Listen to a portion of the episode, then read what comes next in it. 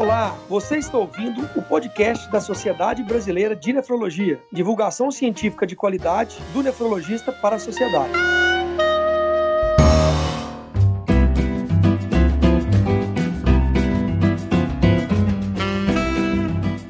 Olá, ouvintes do podcast da SBN. Eu sou o Daniel Calazans, vice-presidente da Sociedade Brasileira de Nefrologia, e hoje falaremos sobre as glomerulonefrites. E para falar desse importante assunto e elucidarmos todas as dúvidas da população, temos hoje o enorme prazer de contar com o Dr. Rodrigo Ramalho, doutora Marília Baense e Dr. Vinícius Colares. É uma satisfação muito grande participar desse momento com vocês. Eu gostaria que cada um pudesse se apresentar, falar de suas qualificações e principais atividades. Olá, doutor Rodrigo. Olá, Daniel. Boa noite, boa noite, colegas. E agradecer o convite da SBN para a gente participar desse bate-papo. Eu sou nefrologista, eu sou médico assistente do Hospital de Base da FAMERP aqui em São José do Rio Preto e a gente faz parte do Departamento de Nefrologia Clínica da SBN. Muito legal estar aqui com vocês hoje. Doutora Marília. Oi, doutor Daniel. Oi, pessoal. Prazer estar aqui. Eu sou médica clínica e nefrologista. Hoje eu trabalho como médica assistente no Hospital da Bahia DASA de Salvador e na clínica eh, de diálise análise nefrovita, minha formação foi na Universidade de São Paulo. É um prazer estar aqui com vocês hoje. Hoje eu faço parte com o Rodrigo, do Departamento de Nefrologia Clínica da Sociedade Brasileira de Nefrologia. Doutor Vinícius. Boa noite, obrigado pelo convite do podcast. Eu sou médico nefrologista, moro aqui em Juiz de Fora, minha formação é na Universidade de São Paulo e sou médico generalista aí nessa parte de nefro, lidando com transplante, doença glomerular e diálise no dia a dia.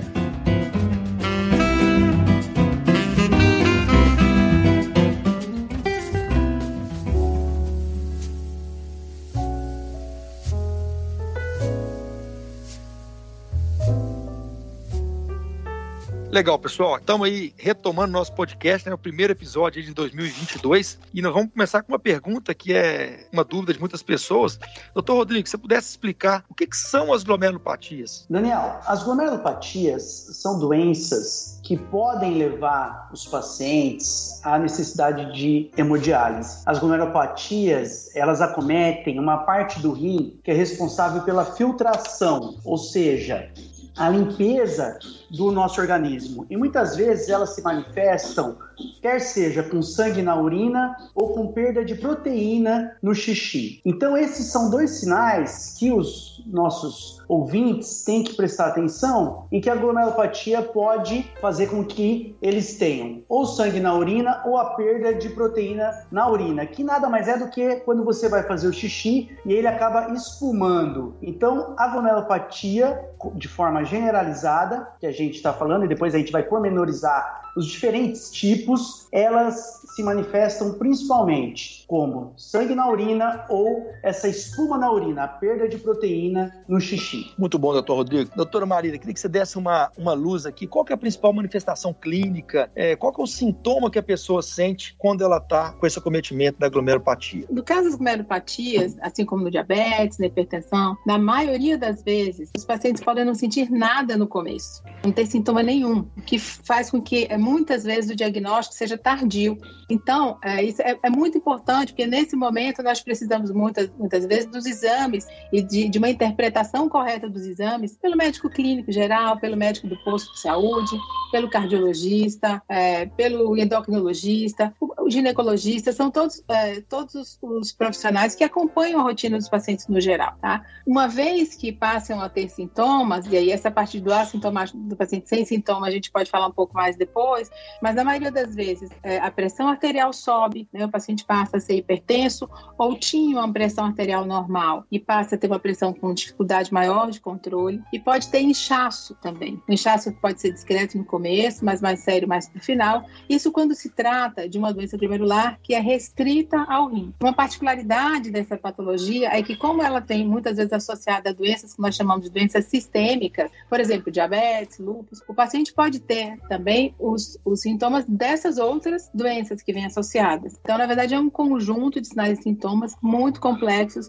porque vem desde nenhum sintoma, da forma assintomática, até complicações muito graves, por exemplo, com crises hipertensivas gravíssimas, estados edematosos, espiné, etc. Muito bom, doutora Marília. Doutor Vinícius, queria que você falasse um pouco, é, traduzisse para as pessoas, o que é essa tal de síndrome nefrítica e síndrome nefrótica? Você pode explicar isso de forma bem objetiva para os públicos que nos escutam. Então, essa daí é a forma como os médicos nefrologistas tentam dividir essas doenças do glomérulo. Então a gente vai fazer uma divisão, que a pessoa vai ter mais pressão alta e sangue na urina. Então isso daí vai estar, tá, é, a gente vai relacionar com o que a gente chama de síndrome nefrítica. Do outro lado, o paciente vai estar tá, é, com a síndrome nefrótica, que é quando o paciente tá, apresenta inchaço. Então esse inchaço pode ser é, no final da tarde, quando a perna fica inchada, ou ao amanhecer, quando o rosto, as pálpebras estão dando sinal de, de, inchaço. E vai ter associado com a urina espumosa, é, então esse daí é o que a gente vai chamar de síndrome nefrótica. E aí vai ter algumas outras coisas de laboratório que também vão alterar,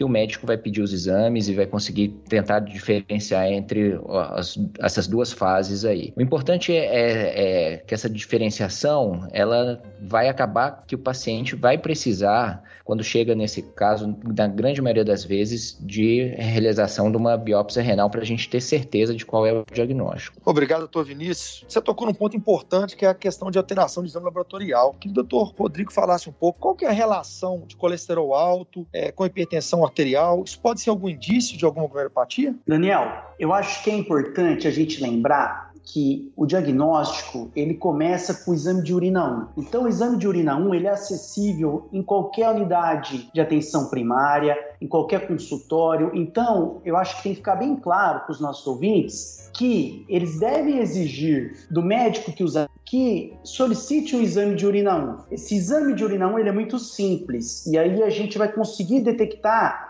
essas alterações que nós estamos conversando aqui, que são as características dessas glomerulopatias. Dentre os outros exames laboratoriais e que a gente pode encontrar alterado, o colesterol é um deles, que eventualmente ele pode estar tá aumentado, principalmente nesse, nessa característica que o Dr. Vinícius comentou anteriormente, da síndrome nefrótica, em que aí o colesterol ele vai estar tá mais aumentado e pode ser um indício, juntamente com a perda da proteína no exame de urina, e muitas vezes também a manifestação da hipertensão arterial, como a doutora Marília já citou anteriormente. Então, um conjunto de exames vai levar o colega médico, de novo, não precisa ser necessariamente um nefrologista. Então, um médico bem informado, um clínico capacitado, ele vai conseguir ajudar no diagnóstico da glomerulopatia a partir do momento que ele pede um exame simples e barato, que é a urina 1, a partir do momento que ele eventualmente vê um colesterol aumentado, a partir do momento que ele vê uma pressão alta. E também a gente não pode deixar de citar o nosso exame de marcador de função renal, que é a creatinina, igualmente barato, que os nossos ouvintes, os nossos pacientes devem pedir para o seu médico solicitar. Boa noite, Rodrigo. Muito bom. Deixa eu te perguntar uma outra coisa agora para a doutora Marília. Quais são as principais complicações das glomerulopatias, além, claro, do acometimento renal? Quando a doença glomerular ela vem acompanhada, já sabidamente, de uma doença sistêmica, de uma, de uma doença na qual ela faz parte do quadro clínico, como nós citamos aqui diabetes, lúpus, mas há outras, há outras que são mais, é, mais menos comuns, mas existem outras. É, ele, ele, a, a, doença glomerular, ela sempre, e a doença renal como um todo, ela sempre é um, é um sinal de prognóstico pior para aquele paciente, né, que já tem uma doença de base e passa a ter uma doença glomerular. Se ele tem somente a doença glomerular que nós chamamos de primária ou idiopática, que se refere àquela doença que acomete somente o rim, aí nós podemos falar um pouco das formas é, mais que nós podemos fazer diagnóstico com biópsia, é, além do indivíduo ter a doença renal crônica, que pode avançar para o tratamento dialítico, mesmo naqueles que fazem diálise, por exemplo, e são transplantados, essa doença pode ser uma causa, por exemplo, de complicações no enxerto renal, especificamente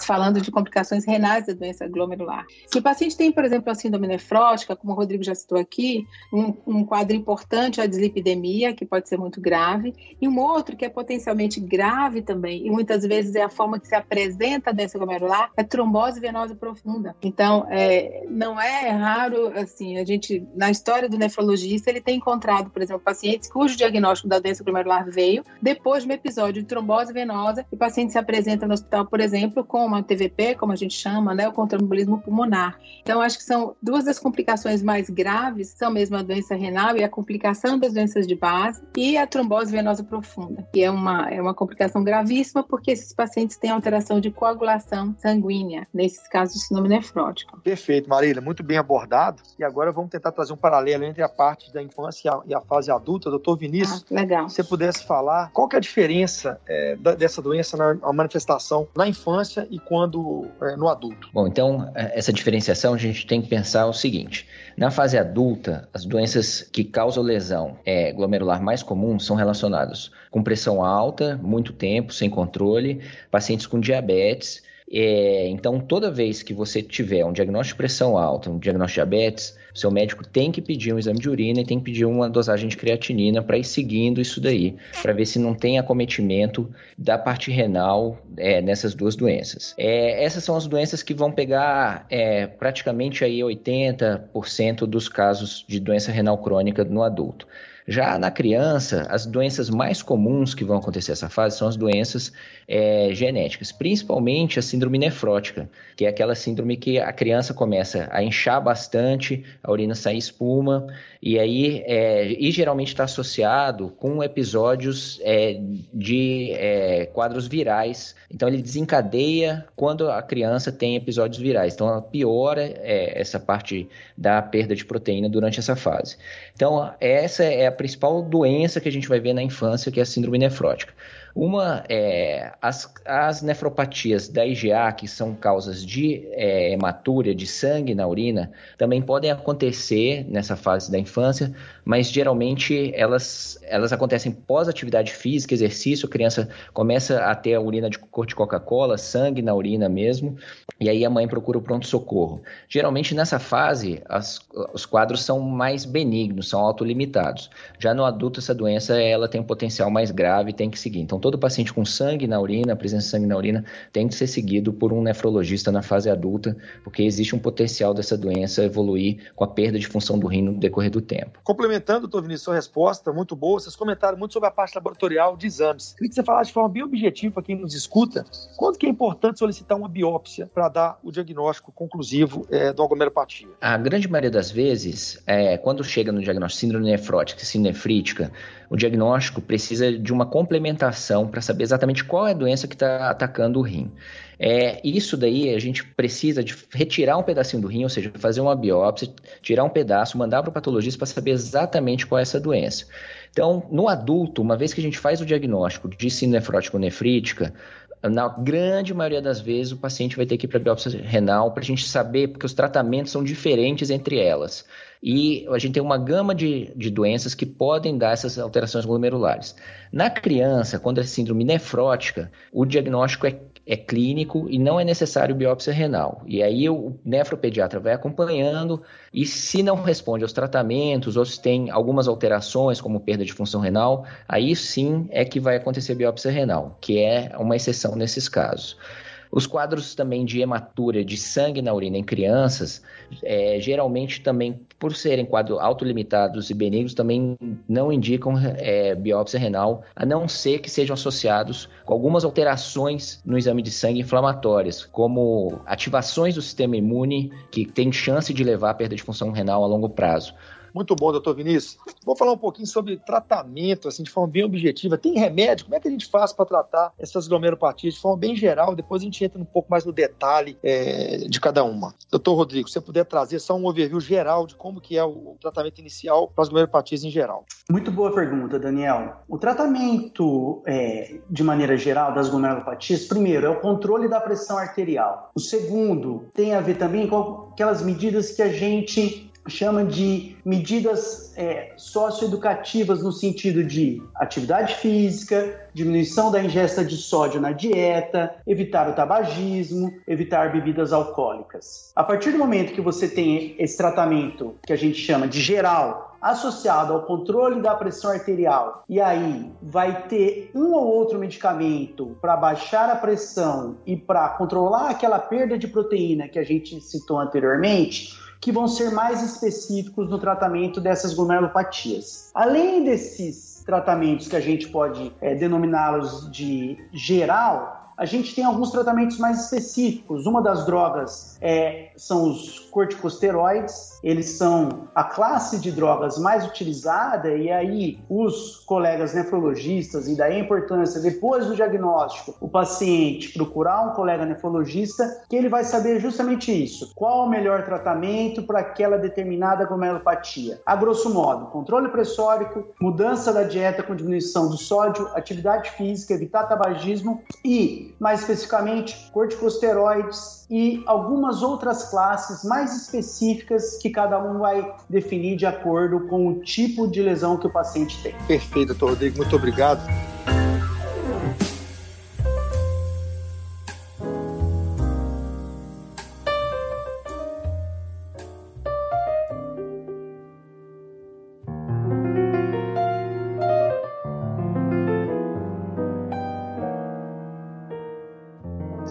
Para a Bahia, doutora Marília. Meu amigo, se você pudesse voltar um pouquinho e falar de forma bem objetiva, quais são os tipos de glomeropatia, só para o público leigo que está em casa nos escutar? Nós dividimos inicialmente em dois grandes grupos. Então, aqueles que vêm, primeiro, aquelas que vêm associadas a outras doenças, e o glomérulo e o rim são acometidos no contexto dessas doenças. Então, nós chamamos essas formas de formas secundárias. Por exemplo, pacientes que têm alguns tumores, cânceres mesmo, e esses cânceres aparecem muitas vezes como quadros glomerulares ou associados a quadros quadros linfomas, leucemias, é, é, mieloma múltiplo, alguns tumores é, de, de órgãos sólidos, como a gente é, costuma falar.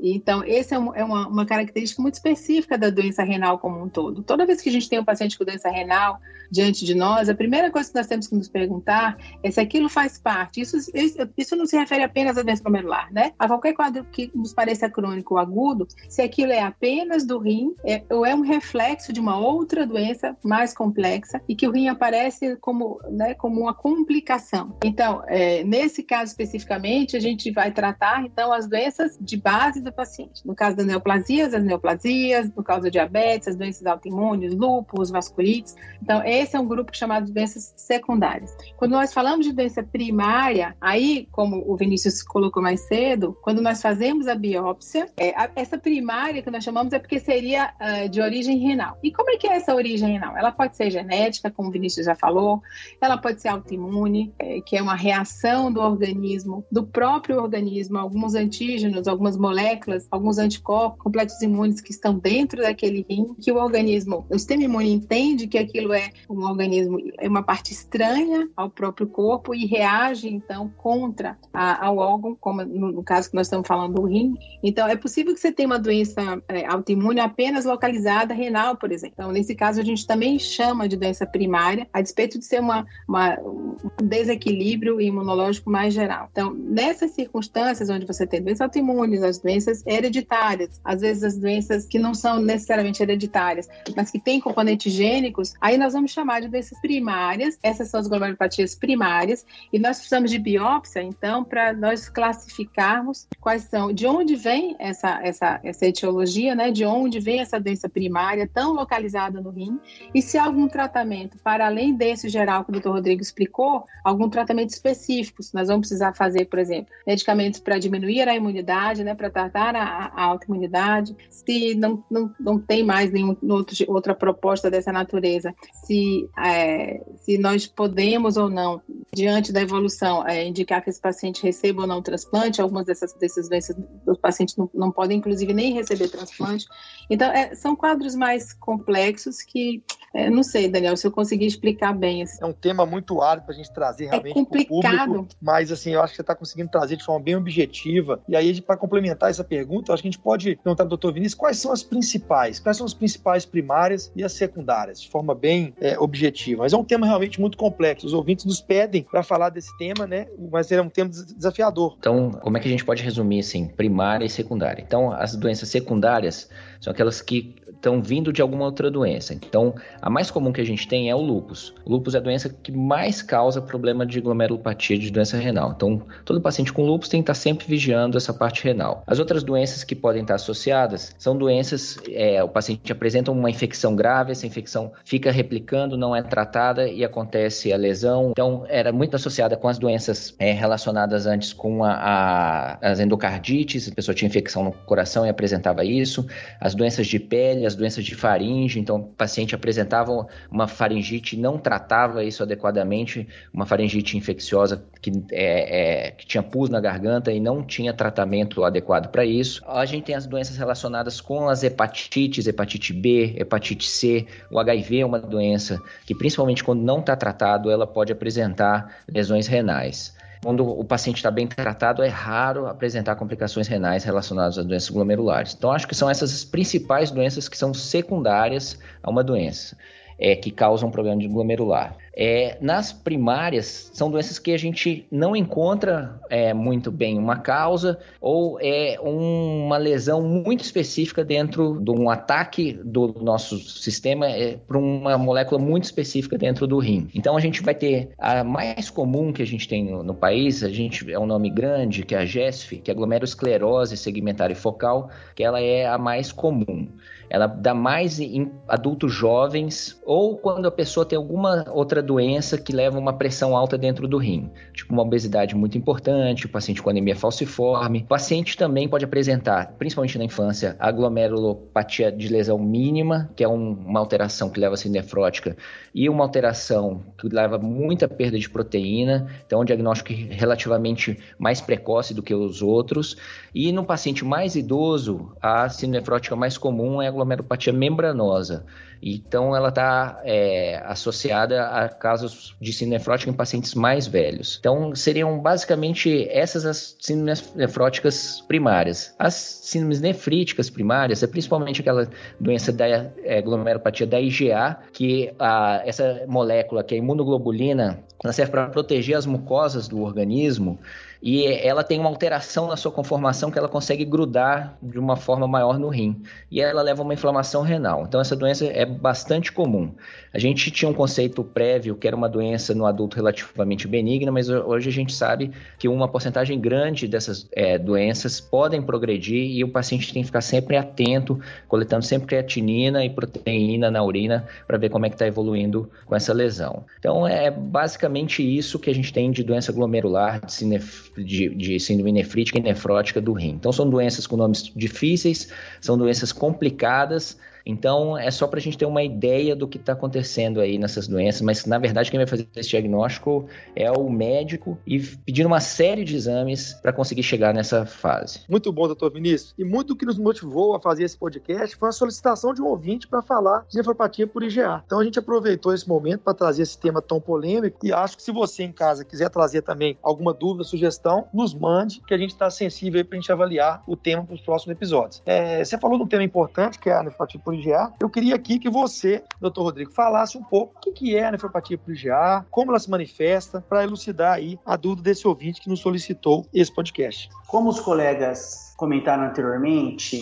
é, a maior parte das doenças glomerulares, elas são autoimunes. Então, o que a gente consegue explicar para o público leigo é que a nefropatia da IgA é a partir do momento que o indivíduo ele tem uma alteração na molécula, e qual é a molécula alterada? A imunoglobulina A, mais especificamente a IgA1. A partir do momento que ele tem essa molécula alterada, os anticorpos do próprio organismo vão combater essa molécula. A partir do momento que ele combate essa molécula, isso cria um complexo de agregado e isso no rim. A partir do momento que ele deposita no rim, ele causa uma inflamação no rim. E aí a principal característica da IgA é a hematúria, ou seja, é o sangue no xixi. Muitas vezes esse sangue no xixi é esporádico, ele vai e volta, vai e volta. Muitas vezes também não altera em nada a função do rim. Mas, e daí a importância de se acompanhar com o exame da creatinina e o exame de urina, você acompanha e você observa se o paciente está tendo perda de função renal, ou seja, o rim está deixando de funcionar ou não. A partir do momento que a IgA começa a ter esse acometimento mais grave do rim, aí sim você vai precisar de tratamentos mais específicos. Do contrário, o tratamento, de forma geral, vai ser aquele que eu disse anteriormente: é o controle pressórico,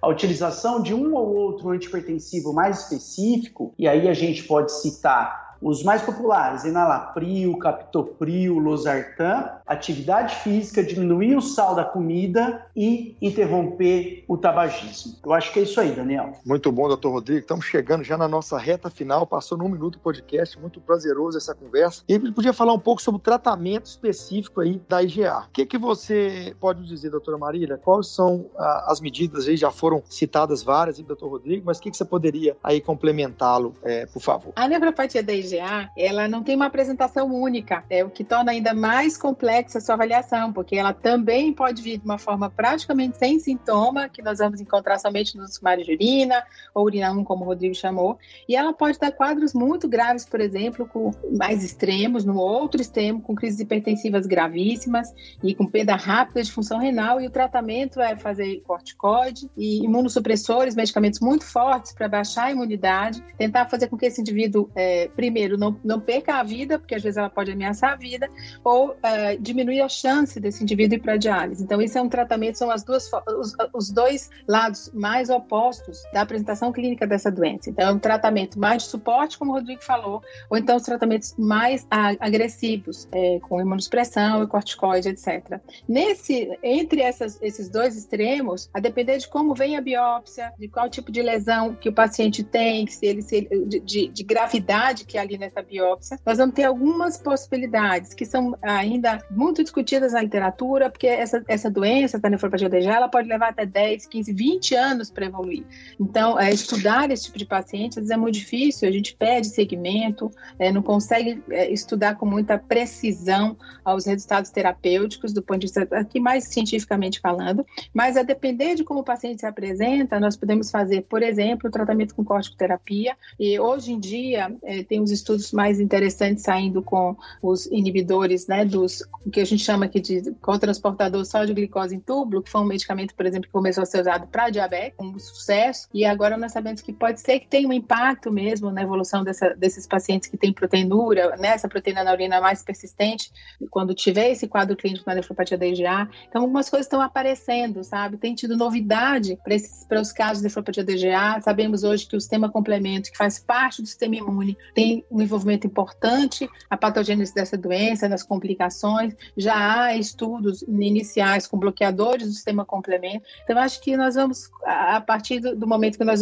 fomos entendendo melhor a, a, fisiopatologia, como ela funciona, como o Rodrigo explicou, é, tem aparecido tratamentos mais novos recentemente, ainda sob estudo, mas que vale a pena a gente citar e, e começar a se animar, né? Ter novidade nesse sentido. Muito bom, doutora Marília. Você falou uma, algo que realmente aflige os pacientes, né? Que é perder a função renal a ponto de ir para diálise, né? A hemodiálise, ou diálise peritoneal, ou mesmo que o transplante renal. Se você pudesse falar um pouco, doutor Vinícius, para a gente finalizar aí, é, quais são as chances dos pacientes com nefropatia por IgA ir para diálise? Quais são os sinais aí de mau prognóstico dessa comorbidade? Então, hoje a gente sabe que a biópsia renal ela é super importante para definir um prognóstico. Hoje em dia a gente tem algumas ferramentas é que a gente pode colocar os dados do paciente, tem pressão alta, qual é a idade dele, quanto que ele perde de proteína, como é que é o perfil da biópsia e estimar qual é a chance que ele tem de evoluir com doença renal é, é, com piora da função renal nos próximos cinco anos.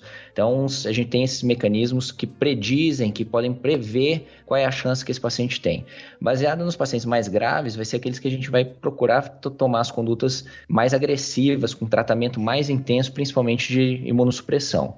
Então, hoje em dia, a gente tem umas ferramentas interessantes baseadas tanto na parte clínica, quando o paciente fez a biópsia, quanto na parte da biópsia exatamente. Hoje o patologista já diz para a gente como que tem está de inflamação, quais são as características que vão ajudar a gente a prever qual é a chance desse paciente evoluir a longo prazo. Uma vez que esse paciente ele não é, apresenta uma boa resposta ao tratamento, tem uma parcela do, dos pacientes que vai responder ao tratamento, que vai melhorar bastante, mas tem um grupo ali que não vai ter, não vai apresentar melhora. Esse grupo vai, é, a chance dele perder o rim é uma coisa geralmente progressiva, são poucos os casos que acontece a perda de rim muito rapidamente e esses pacientes é, podem ser submetidos mais para frente a um transplante renal com uma boa chance de sucesso, com uma chance baixa dessa doença voltar no rim, prejudicando a função do rim do paciente a longo prazo.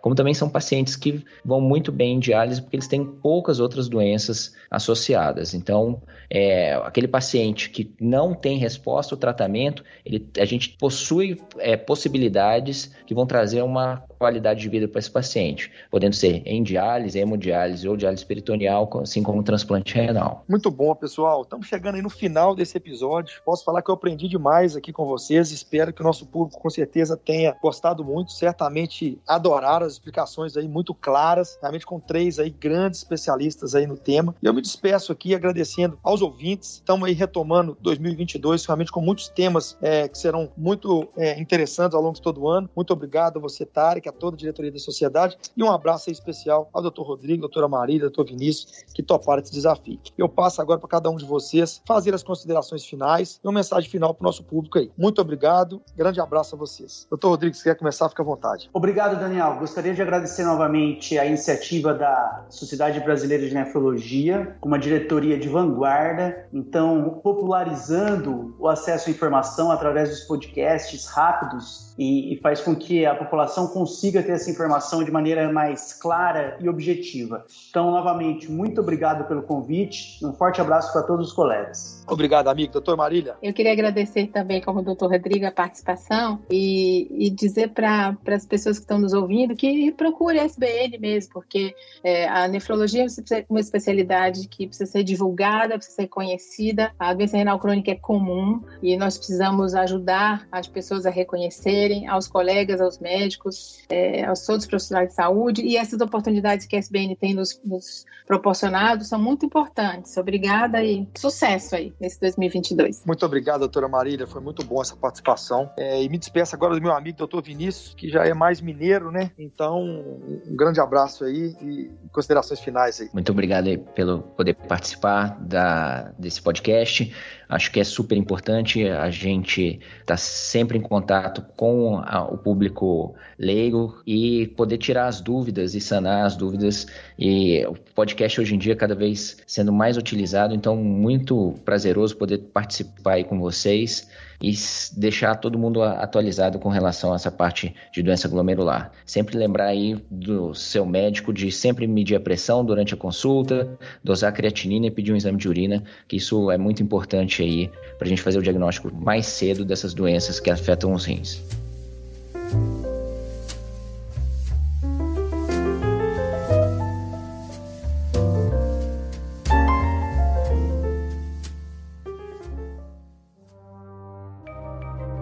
Este programa foi produzido por Mentes Deviantes. deviante.com.br. Este programa foi editado por Tapcast. Edições e produções de podcast.